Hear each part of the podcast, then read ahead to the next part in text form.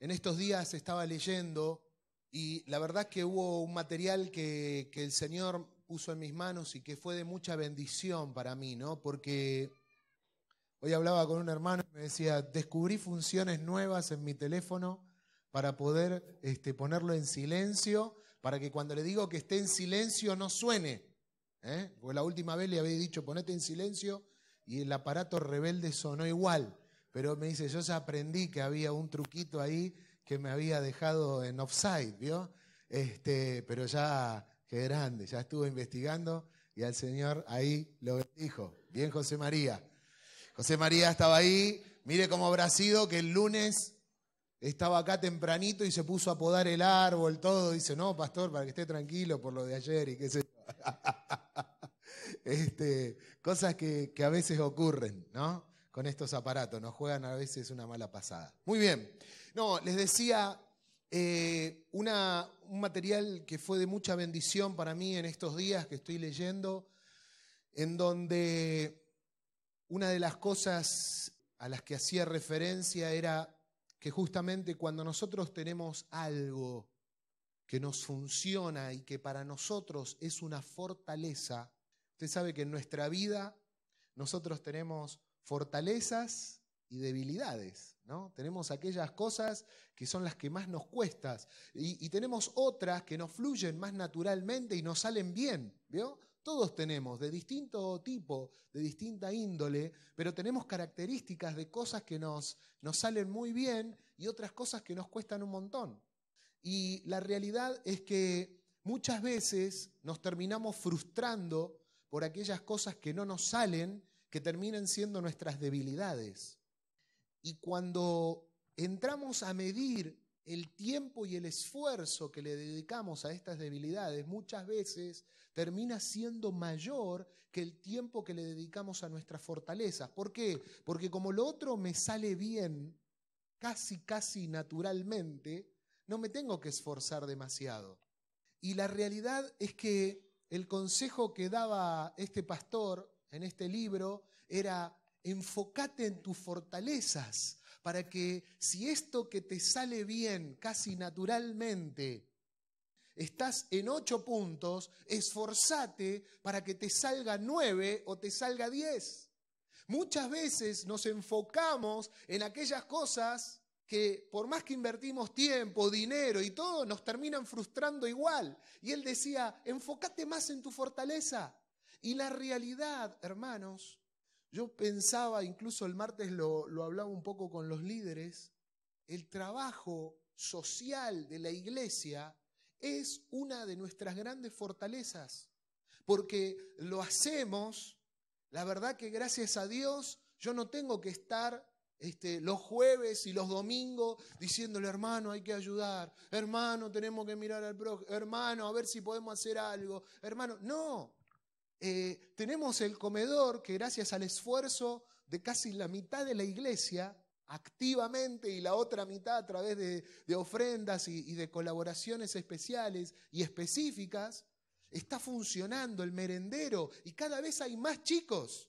Nosotros no estamos haciendo un, un enfoque específico y el Señor en este momento me habló esta semana y me decía, eh, Robert, enfócate más en esto porque acá estamos viendo que tenemos la fortaleza de la iglesia. Verdaderamente estamos viendo que es un puntal, hay otros, pero este es un puntal muy importante en el que invertimos y realmente, entiéndame, da dividendos en el sentido de que cuando invertimos tiempo da fruto de bendición. Entonces, si esto que estamos haciendo en marzo tres años va a ser del comedor, ¿sí? Y, la verdad es que eh, necesitamos enfocarnos aún más para poder llegar con mayor excelencia. Entonces, ahí, hermanos queridos, es donde vamos a ver cómo esto que realmente está siendo de bendición y que está llegando al alcance de tantos chicos, hay un promedio de 40 adolescentes allí en el barrio plurianual. 40 adolescentes, aparte de los 90 chicos que van al comedor, aparte. Los 90 chicos van al comedor son hasta los 12 años. pero de, de 12, 13, 14 y hasta 15, 40 adolescentes que se juntan cada sábado. Para que usted se dé una idea, en esta noche acá más o menos hay 180 personas. Allí, entre comedor y adolescente, andan 130. Tenemos casi una congregación. ¿Me entiende? Entonces, evidentemente es un lugar en donde nos tenemos que enfocar. Evidentemente tenemos que redoblar nuestros esfuerzos, nuestros objetivos para ver, porque el Señor nos está indicando algo. ¿Qué pasa? ¿Lo que hicimos hasta acá está mal? No, no, nada que ver. Gloria a Dios por lo que venimos haciendo, por el esfuerzo, todo maravilloso. Yo creo que hay una sonrisa maravillosa de parte del Señor diciéndonos adelante, pero también que nos anima a ir por más, que nos desafía a salir del círculo de confort. Amén. Padre, en el nombre de Jesús, quiero pedirte en este momento Señor, que podamos enfocar nuestra mente y nuestro corazón en lo que vos querés hablarnos. Señor, yo te pido que todo aquello que esté trayendo todo tipo de distracción, preocupación, Señor, o malestar, y nos impida oír tu palabra y enfocarnos y, y, concentrarnos en ella, Padre, tú lo estés quitando en el nombre de Jesús. Declaramos libertad y bendecimos esta palabra en el nombre de Cristo Jesús. Amén. Había un, hombre que se llamaba Werner von Braun. Werner von Braun fue, o se lo conoce como el padre ¿sí? de lo que es la carrera eh, espacial. Él fue el máximo desarrollador de cohetes desde principio de siglo. Este Werner von Braun, un, hombre que vivía en Alemania, un ingeniero, y que Lamentablemente sus comienzos y sus primeras experiencias no fueron del todo felices, ya que la mayor parte de su experiencia la hizo en la Segunda Guerra Mundial, construyendo misiles y cohetes para los nazis. Pero después, en un momento, fue eh, eh, cuando él se dio cuenta de que la guerra se perdía, fue y, y empezó a hacer contacto con los aliados, pensando en lo que iba a pasar después de la guerra, y terminó rindiéndose junto con 500 de los ingenieros de su equipo de trabajo, ¿sí? de desarrollo. Entonces fueron llevados a los Estados Unidos y empezaron a trabajar en lo que luego vendría a ser la NASA, ¿eh? Eh, la agencia que se encarga de todo lo que tiene que ver con los viajes interplanetarios. Y transcurría la década del 50, fines de la década del 50, y en una entrevista este hombre empezó a hacerse muy conocido porque hubo todo ahí una especie de, boom en lo que tenía que ver con, con, los cohetes en la década del 50 y década del 60, y Estados Unidos estaba ahí en una carrera con la Unión Soviética para ver quién de los dos llegaba primero a la Luna, ¿eh? quién de los dos ponía un hombre allí en la Luna. Y este hombre, Bernard von Braun, fue clave, de hecho fue el que dirigió y diseñó ¿eh? el, proyecto Saturno, que fue los cohetes con los que se utilizaron para poner al hombre en la luna, más allá de que algunos dicen que llegaron, que no llegaron, que era una película, eso es harina de otro costal. En un momento le hacen una pregunta en una conferencia de prensa y le dicen, ¿usted realmente qué es lo que cree que falta o se necesita para poder poner efectivamente a un hombre en la luna. Estábamos hablando de fines de la década del 50. El hombre llegó a la luna en 1969. ¿eh? O sea que faltaba todavía una década y una década que todos creían que iba a ser mucho más larga todavía, que nadie tenía la certeza, la esperanza de que se pudiera lograr antes de la década del 70. Entonces, digo, estamos pensando en algo que en este momento era un imposible. Y le preguntan esto a Werner von Braun, ¿no? Y le dicen, bueno, ¿qué es lo que falta para que podamos poner al hombre en la luna? Y los periodistas que estaban ahí como que esperaban de que él empezara a dar fórmulas matemáticas y que empezara a dar respuestas difíciles o que hablara de recursos o que hablara de nueva tecnología y desarrollo. Sin embargo, este hombre lo que les dijo es, lo que hace falta es la voluntad de hacerlo. y todos se quedaron boquiabiertos. Lo que hace falta es que el hombre se proponga enviar un hombre a la luna. Teniendo la voluntad, es una cuestión de tiempo. Y la realidad es que la mayoría de las cosas que nosotros queremos o deseamos en nuestra vida, generalmente no las logramos a falta de voluntad. Aún queriendo las cosas, aún queriendo crecer, queriendo desarrollarnos como personas, queriendo madurar, queriendo vernos bien, aún queriendo, no logramos las cosas porque no tenemos fuerza de voluntad. Las veces que empecé a decir, bueno, esta semana empiezo a caminar, voy uno, dos días, al tercero ya por ahí me llueve y se me complica, al cuarto mm, hace frío y está para la siesta y me quedé, chao. Y colgué las zapatillas. Y a la otra semana empiezo de vuelta. ¿Qué hace falta? Voy solo, me busco a otro, lo llamo. Hola, San Giorgio, ¿vamos a caminar? Sí. Dos días nos encontramos. Al tercero no podemos, no sabemos, no. Y chao. Aún cuando vamos con mi esposa, que charlamos, aprovechamos y es el tiempo lindo que tenemos, nos dura dos, tres días y después... Y la realidad es que uno es consciente, yo quiero estar en una mejor forma física, quiero tener una vida más saludable, entiendo que me hace bien para mi presente y para mi futuro, pero evidentemente, a pesar de que lo quiero, que deseo hacerlo, que veo todos los beneficios, no tengo la voluntad en ese tercer día fatídico para vencer los problemas que surjan.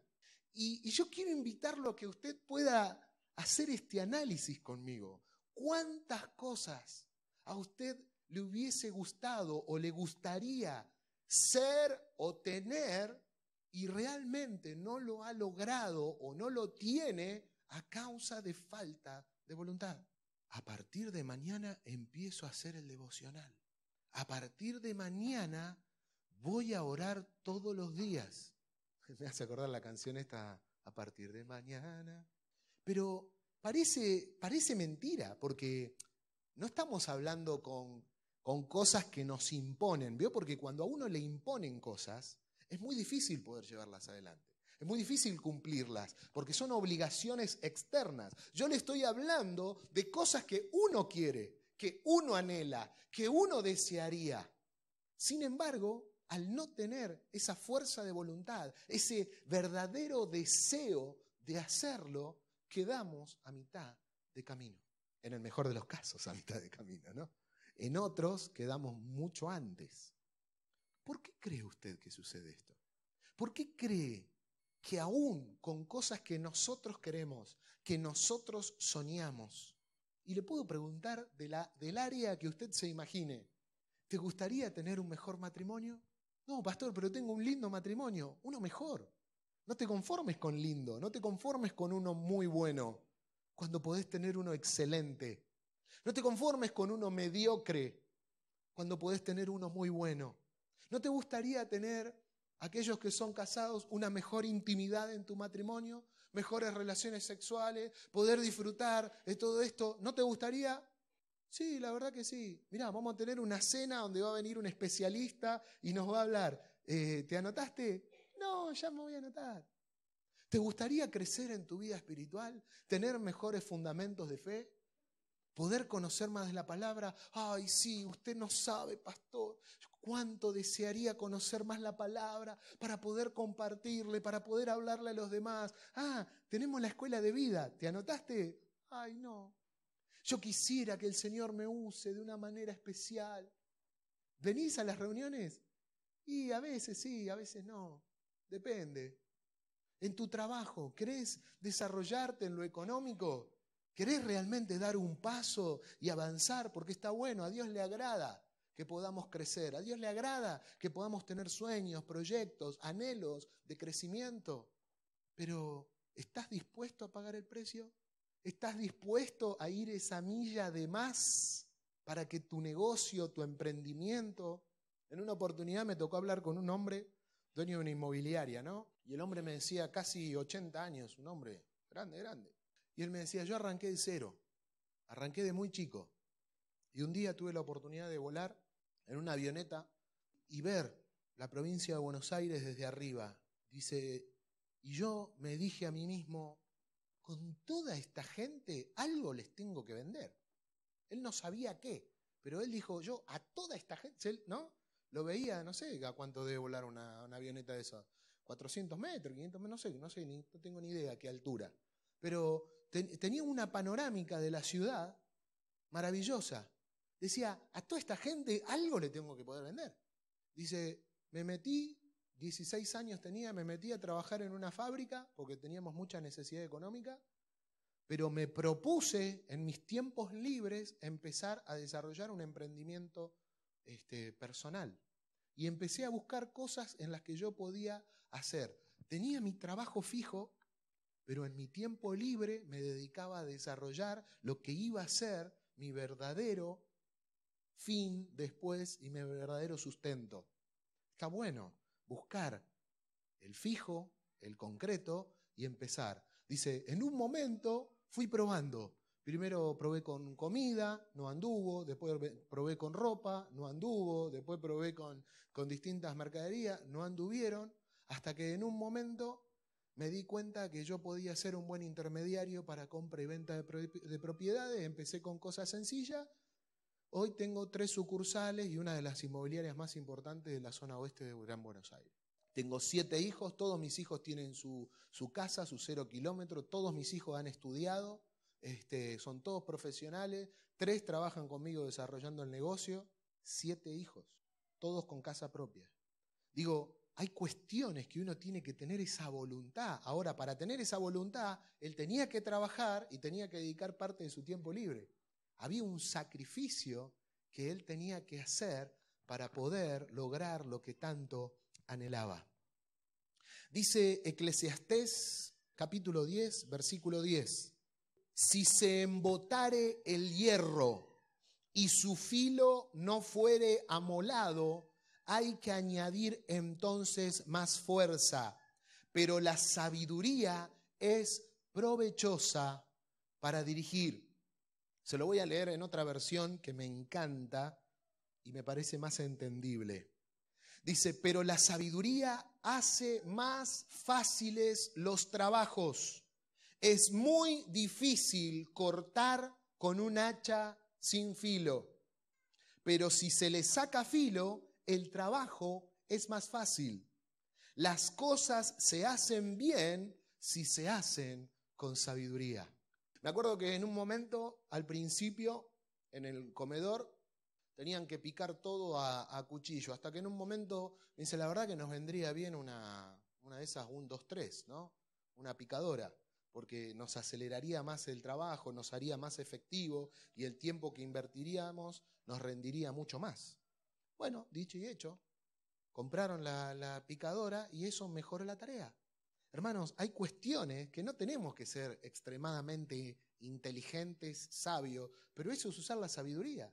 Escúchame, estamos yendo los domingos a la mañana. Si tenemos que picar y todo, tenemos que arrancar a las nueve o más temprano. Si tenemos algún medio tecnológico que nos ayude a hacer la misma tarea y a cortar los espacios, eso es usar la sabiduría. Y eso es lo que nos está diciendo la palabra. Hermanos queridos, si, si vos te concentrás en la fuerza y crees que esto es cuestión de fuerza, y decís, che, no pasa nada con este tronco, pero si le doy más fuerte, y en realidad le tenés que sacar punta, tenés que afilar el hacha. Ayer estaban ahí este, vendiendo los, los pollos y estaban con un hacha. No sé de quién era el hacha, el hacha esa. ¿Dónde está Antonio? Estaban ahí con un hacha y salió este, Gianluca ahí en un par de fotos en el Facebook con el hacha. Y decían, hacha, dejase chico, decía ahí abajo, ¿no? Y la realidad es que si uno se pone y dice, no, soy joven, esto es cuestión de fuerza. Y está ese dicho que dice, más vale maña que fuerza. Es esto, más vale sabiduría que fuerza. Porque hay momentos en la vida, hermanos, donde vos tenés fuerza. Pero hay momentos en los que no, y no tiene nada que ver con la edad, no tiene nada que ver con el tiempo cronológico. Hay días que tenés más ganas y hay días que tenés menos ganas. Hay momentos de tu vida, está comprobado incluso hasta que el hombre tiene periodos mucho más espaciados, pero periodos hormonales similares a los de la mujer. La mujer lo que pasa es que lo tiene cada 28 días. Ahora, el problema es que el hombre es diferente y tiene otros procesos, pero cada tanto el hombre tiene desórdenes hormonales que lo llevan a estar en una situación así. Entonces, por ahí si usted, hermana, lo ve a su marido en alguna situación así, diga, ah, está con, con su regla, su escuadra, no sé lo que será para el hombre, una, regla T, no sé. Este, no sé, pero es, esto, evidentemente eh, no, no, no me lo cambiaron ni nada, es que está pasando por este proceso. Gloria a Dios que no tenemos ningún psicólogo acá, no tenemos ningún psicólogo, ¿no? Bueno, este, si no me crucifica ahí. Este, pero digo, hay cuestiones, hay cosas que verdaderamente, cuando nosotros nos ponemos a ver, que nos vemos superados, nos vemos desordenados, nos vemos cansados, abatidos por situaciones, por problemas, en cualquier área. Esto trasládelo al área que usted se imagine, porque la verdad que esto aplica a todas las áreas de la vida. Esto va con los estudios, esto va con el matrimonio, esto va con tu economía, con tu trabajo, esto va con tu vida espiritual. En la realidad que cuando yo, como dice la palabra, aplico sabiduría, las cosas se hacen mejor y más fácil. Entonces no es cuestión de fuerza, no es cuestión de cuánto yo puedo, de cuál es mi capacidad. Hace muchos años atrás, estoy hablando hace como 15 años atrás, Tenía un hermano de la iglesia donde nosotros asistíamos que, era camionero y jugaba al golf. Si había algo que no pegaba era el camionero con el golf. Sin embargo, él era camionero y jugaba al golf. ¿No? Él decía, yo paro en un campo por ahí, saco mi equipito y me pongo a tirar pelota. ¿no? Y cada vez que él estaba en Buenos Aires iba a jugar. Y un día me invita y fui. Y, él me daba clases, ¿no? Y empezábamos. Y él me decía, mira, este es un deporte que lejos de lo que la, gente cree, en lugar de tener fuerza, acá hay que tener inteligencia. ¿no? El golf es ese juego donde usted le tiene que pegar a la pelotita a distintas clases de palos y depende de la distancia en donde está el hoyo, ¿sí? la pelota tiene que ir más o, más lejos o más cerca. Muchas veces cuando uno sale dice, le tengo que pegar con un caño, le tengo que pegar con mucha fuerza, Tal vez como el béisbol, ¿vio? Que, que, es medio parecido en ese sentido. Viene una pelota y uno le tiene que pegar con un palo. En el golf no. Uno tiene que seguir la técnica y no poner fuerza. En donde usted le pone fuerza, estropea todo. Entonces, es por eso que usted puede ver a la entrada de Santa Rosa gente jugando al golf con 70 años, porque no es un deporte que tenga un alto requerimiento físico. Eh, se puede jugar siendo muy chico o se puede jugar siendo muy adulto. Incluso es un lindo deporte para las mujeres, porque ya les digo, no, no es que se necesita fuerza física, ¿no? Entonces se puede desarrollar tranquilamente y, y la verdad es que uno le puede ganar a otro que físicamente parezca más armado, pero usando un poquito más la capacidad y la sabiduría. Entonces, Muchas cosas en la vida nosotros tendemos a forzarlas a través de nuestras propias energías. Y viene otro y con sabiduría nos pasa por arriba como alambre caído. Y perdemos mucho tiempo. Por ejemplo, con la capacitación. Si nosotros nos capacitáramos más, si adquiriéramos conocimiento, podríamos sobrellevar situaciones que estamos tratando de hacer sin el conocimiento necesario. ¿no? Entonces, eh, digo, pienso a veces en, Alejandro, ¿no? Allí Mardones. Si él tuviera que estar todavía con una máquina, con una imprenta, como la de Gutenberg, y se le haría un poquito complicado hacer la tarea, ¿no? Pero él tuvo que prepararse, tuvo que especializarse, tuvo que estudiar, ¿no es cierto?, cómo funcionan los programas de diseño y todo. y ayer hablaba Este, en estos días hablábamos con unos hermanos que fueron a hacer un trabajo y dice, nosotros fuimos con nuestra tarjetita, re linda, contentos, se la dimos a, Alejandro y él agarró el teclado y hizo esa magia que hace él con el teclado, ¿no? Hizo tac, tac, tac, tac, tac, y, nos encantaba nuestra tarjeta. Y ahora quedó alucinante, decía, ¿no? Este, esta capacidad, esta sabiduría, pero porque también se preparó, se capacitó. Él podría hacer tarjetas usando una máquina a la antigua. Pero el hecho de ir adquiriendo conocimiento hace de que él pueda desarrollar mucho mejor su trabajo. Entonces, a través de la capacitación, a través, por ejemplo, del descanso, si yo valoro y respeto el descanso, me voy a dar cuenta que voy a poder rendir mejor. ¿De qué me sirve rendir 30 o 40 años fundiendo todo sin parar, si es que se puede, no sé si se puede estar 40 años sin parar, pero supongamos que sí, cuando en realidad yo tengo una vida útil de 80, si yo respeto el descanso, ahí es donde uso sabiduría en lugar de fuerza.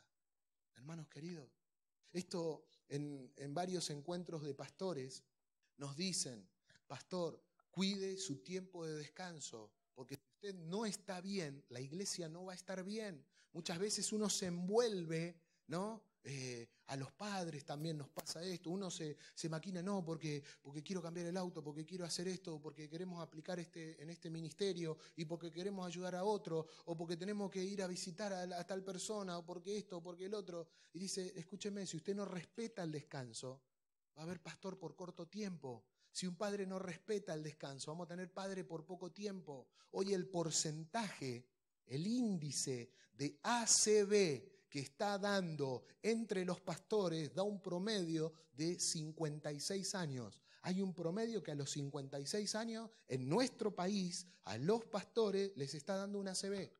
Hermano, es tremendo. 56 años. Recontra jóvenes. Pero ¿qué pasa? Es por no respetar el descanso. Es por no decir, che, acá hay un día en que necesito parar. No puedo estar todo el tiempo porque, no, sí, siempre hay prioridades, siempre hay cuestiones, pero ¿qué pasa? Termino siendo efectivo durante un corto lapso cuando en realidad yo tengo que ser sabio, cada uno de nosotros debemos ser sabios para que realmente nuestro cuerpo pueda durar todo lo que tiene que durar.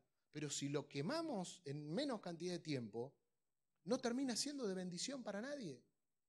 Entonces, respetar el descanso, valorarlo. ¿Cómo estás en esa área? El ejercicio físico. Hoy me dio con un caño, ¿no? Cuando preparaba esto. Me sentí tocado con esto, ¿no? darle la prioridad. Esto va de la mano con el tema anterior.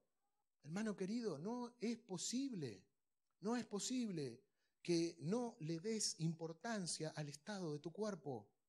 No es posible que pidiéndole al Señor sabiduría, después nos quejemos cuando estamos mal o tenemos que andar tomando pastillas. Porque después venimos orando al Señor, Padre, dame sanidad, restaurar, restaurar mi espalda, restaurar mis músculos, restaurar mi pierna, sacame las varices. Bueno, pero empezá a generar cambios y hábitos de vida saludables. Hermano, es cuestión de voluntad, de que vos te decidas a poder hacerlo. En cuanto a tu organización, la organización de tu tiempo. No puede ser que estés corriendo todo el tiempo o que nunca te alcance el tiempo. No es posible. Uno puede ordenar sus prioridades y esto viene de parte de Dios también para nosotros. No siempre más es mejor. No siempre. Entonces no quiere decir que si yo desarrollo más tareas durante el día voy a ser una persona necesariamente más efectiva. Entonces ahí es donde el Señor en este tiempo nos está invitando, nos está animando a que esta sabiduría de la que estamos estudiando los jueves, la podamos aplicar a cada área de nuestra vida. ¿Qué pasa con tu dinero? ¿Cómo te administras con el dinero? ¿Qué riesgos tomás? ¿Cómo haces? ¿Le debes a cada santo una vela? ¿Eh? ¿Estás en la bicicleta económica? ¿No es cierto? Bueno, a ver, ¿en qué mes estamos? En agosto, bueno, en agosto no cobran fulano, mengano y sultano. En septiembre no cobra el otro, aquel y el otro. En julio, ¿no? ¿Viste? Como ya tenemos todo el año organizado y vamos largando en banda, ¿viste? De, de a dos a tres y nos vamos acomodando. Eso es la bicicleta. Entonces, me empeño por una mayor cantidad de la que puedo, que la que puedo responder y después veo a quién voy dejando en banda mes a mes. Eso también te afecta en todas las áreas de tu vida. Te afecta en lo espiritual, te afecta en lo anímico, te afecta en lo relacional, porque hay gente a la que le dijiste, yo te voy a pagar y no le pagaste. No, che, negrito, aguantame, ¿eh? aguantame que ya, que ya voy. Y lo dejamos ahí en stand-by. Y por último, pero no por eso menos importante, en lo que tiene que ver con la revelación. ¿Busco verdaderamente la voluntad de Dios en todo lo que hago?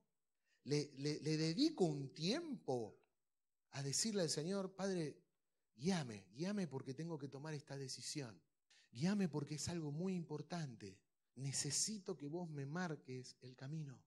Necesito que vos me, me prendas esa luz que necesito ver para poder dar este paso. Porque muchas veces nos encontramos avanzando sin ningún tipo de orientación. Damos un paso y no sabemos para dónde estamos yendo.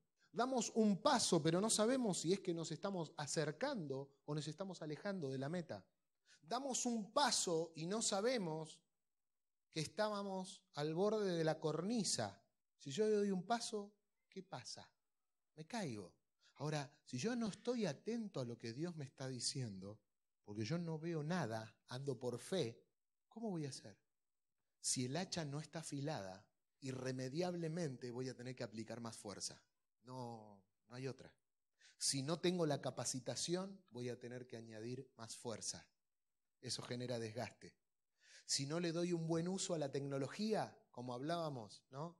De los implementos, de, los sistemas o de las cosas que hoy existen. Digo, hoy está Marcelo, no lo veo Marcelo Cuello si anda por ahí.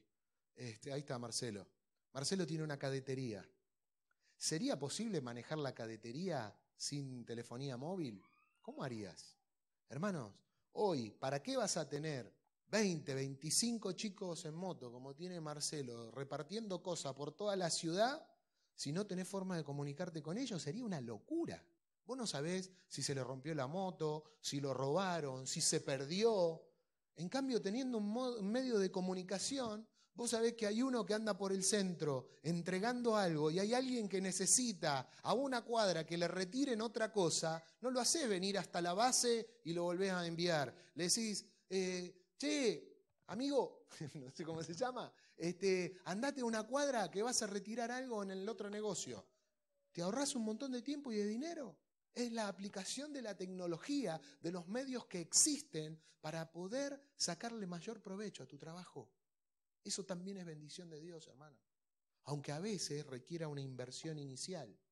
Hay una forma de afilar el hacha entre las varias que existen y que nombrábamos recién, es la de buscar un mentor, buscar a alguien, una persona en la que yo vea frutos en esta área en donde yo necesito ayuda y que pueda decirle, che, mirá, yo quiero madurar en esta área y veo que vos estás bien.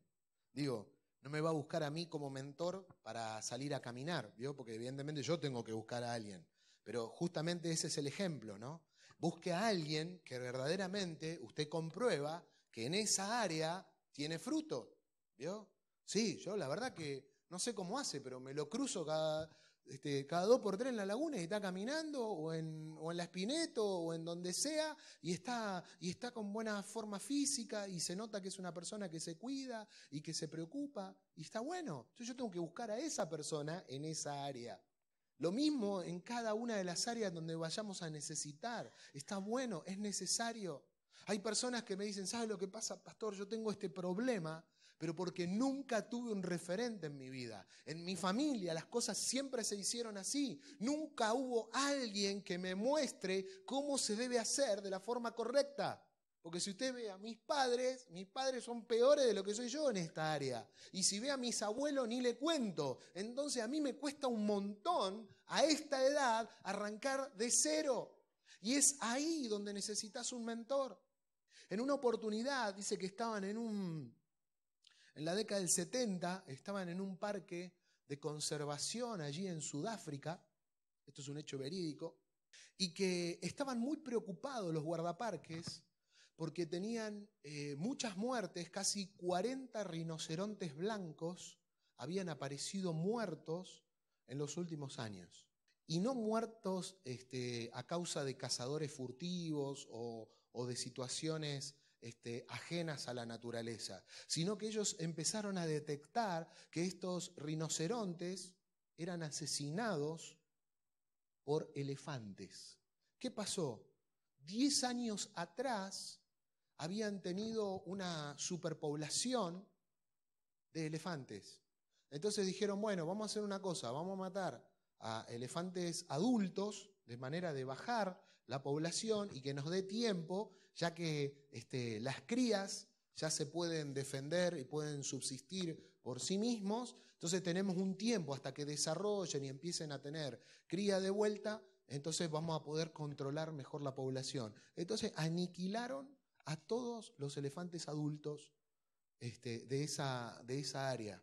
Claro, lo que pasó fue que los elefantes chiquitos, al crecer sin los referentes, sin los adultos que les marcaran cuáles eran las conductas, dice que empezaron a, tener conductas como, digo, para hacer un paralelo, ¿no? Como si fueran pandilleros. Dice que se juntaban los elefantes y hacían destrozos. Los iban a hinchar a, los a los cocodrilos y lo agarraban a los rinocerontes y le tiraban agua, eh, cortaban ramas de los árboles y le, le, tiraban las ramas.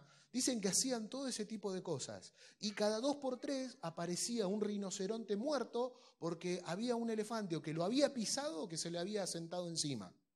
Sí, es tragicómico, ¿vio? Pero la realidad es que cuando ellos empezaron a evaluar, se dieron cuenta de que todas estas actitudes era porque los elefantes no tenían a los machos adultos que les marcara cómo tenía que ser el proceder de cada uno de ellos. Entonces, ¿qué hicieron? Tuvieron que traer de otra región de África un elefante adulto y ponerlo allí y todo empezó a volver a la normalidad en la medida de que estos jóvenes elefantes empezaron a ver cómo era el proceder del que era ahora el macho de la manada esta. Hermanos, aún en la naturaleza aplican estos principios. Por eso es que el Señor nos pide que seamos sus discípulos. Por eso es que el apóstol Pablo dice, sean imitadores de mí. Necesitamos ejemplos a los cuales mirar en distintas áreas de nuestra vida. Y, lejos, de, lejos de ser un indicador de, de debilidad, el reconocerte que necesitas ayuda en determinada área muestra fortaleza y grandeza. Lejos de decir, ah, mira, necesita ayuda, pobrecito, es loable el ver que una persona reconozca que tiene necesidades en determinadas áreas de su vida y pueda pedir ayuda, porque esa persona va a crecer. El otro, el que dice, no, yo la verdad que estoy bien, estoy bárbaro, en todas las áreas de mi vida y no reconoce nada, no va a crecer. Entonces, ¿cuál es más sabio? ¿El que pide ayuda o el que no? De un tiempo a esta parte, ¿a quién vamos a ver alcanzando su mayor potencial? ¿Al que pidió ayuda o al que no? ¿Usted qué cree? Dice la palabra del Señor, Proverbios 1.7, el principio de la sabiduría es el temor de Jehová. Los insensatos desprecian la sabiduría y la enseñanza. Algunas este, traducciones hablan de los necios, algunas traducciones hablan de los fatuos. El otro día aprendimos lo que era fatuo. El, el creerse que uno está más allá del bien y el mal y despreciar la sabiduría Acá cuando estamos hablando de sabiduría, estamos hablando de la unción, de la gracia, de la presencia, de la guía del Señor. Cuando Proverbios habla de la sabiduría, está hablando de Dios mismo. Cuando yo estoy en el Señor, cuando yo lo respeto, este temor no está hablando de pavura, no está hablando de un miedo que me lleva a arrinconarme, guarda que viene Dios y soy boleta. No, este temor está hablando de un respeto a Dios, de una consideración a Dios, del saber que la presencia de Dios requiere que yo realmente esté con un corazón abierto, dispuesto. ¿Con errores? Sí, hermano, con errores pero dispuesto a reconocer que me he equivocado en lo que me haya equivocado y a pedirle perdón al Señor. ¿Me entiende? Estas son las puertas que Dios nos abre para que nosotros podamos crecer, para que vos puedas desarrollar cualquier cosa que te propongas, en lo económico, en lo laboral. Querés tener un nuevo emprendimiento, querés independizarte, no querés ser más empleado, querés empezar a ser empleador querés desarrollar tu economía, querés desarrollar en tu familia una empresa familiar, está bueno, hermano querido, te animo, te aliento. El Señor nos da pautas y un montón de, de consejos para poder hacerlo con sabiduría y ver el desarrollo. Dios quiere bendecirte, pero no a cualquier precio. Dios quiere bendecirte para que vos seas bendecido para bendecir. Aprendíamos de que el que le da al pobre, aprendíamos el jueves, es que como si le prestara a Dios y Dios no es deudor de nadie. ¿De qué sirve que el Señor me bendiga y que yo desarrolle si lo único que hago es acumular, acumular y acumular? Conocimiento, riqueza, lo que fuere. Puedo ser una Biblia abierta. Ahora, si no le enseño nada a nadie, ¿de qué sirve? Puedo tener todo el conocimiento teológico que exista, pero si me lo guardo solo para mí, ¿de qué sirve? Por eso, hermanos queridos, yo quiero bendecirte en esta noche, animándote a que afiles tu hacha, a que desarrolles todo lo que el Señor ha puesto en tus manos. Que te aseguro que cuando vos te sientes en un tiempo que tengas de intimidad, que te sientes, así sea en el baño, mirá lo que te voy a decir, y te pongas a pensar y decir, a ver, ¿Cuál es mi inventario? ¿Con qué cuento? ¿Qué es lo que tengo? A mí me pasa que a mí me gusta hacer las compras, ¿no? Para todo lo que tiene que ver con lo que se necesita en la casa. Hay hombres que detestan ir al supermercado. A mí y a mi esposa nos encanta ir, ¿no? Yo no tengo ningún problema en ir a hacer las compras. Entonces a mí me gusta ir y revisar, a ver qué tenemos para no comprar lo que ya tengo.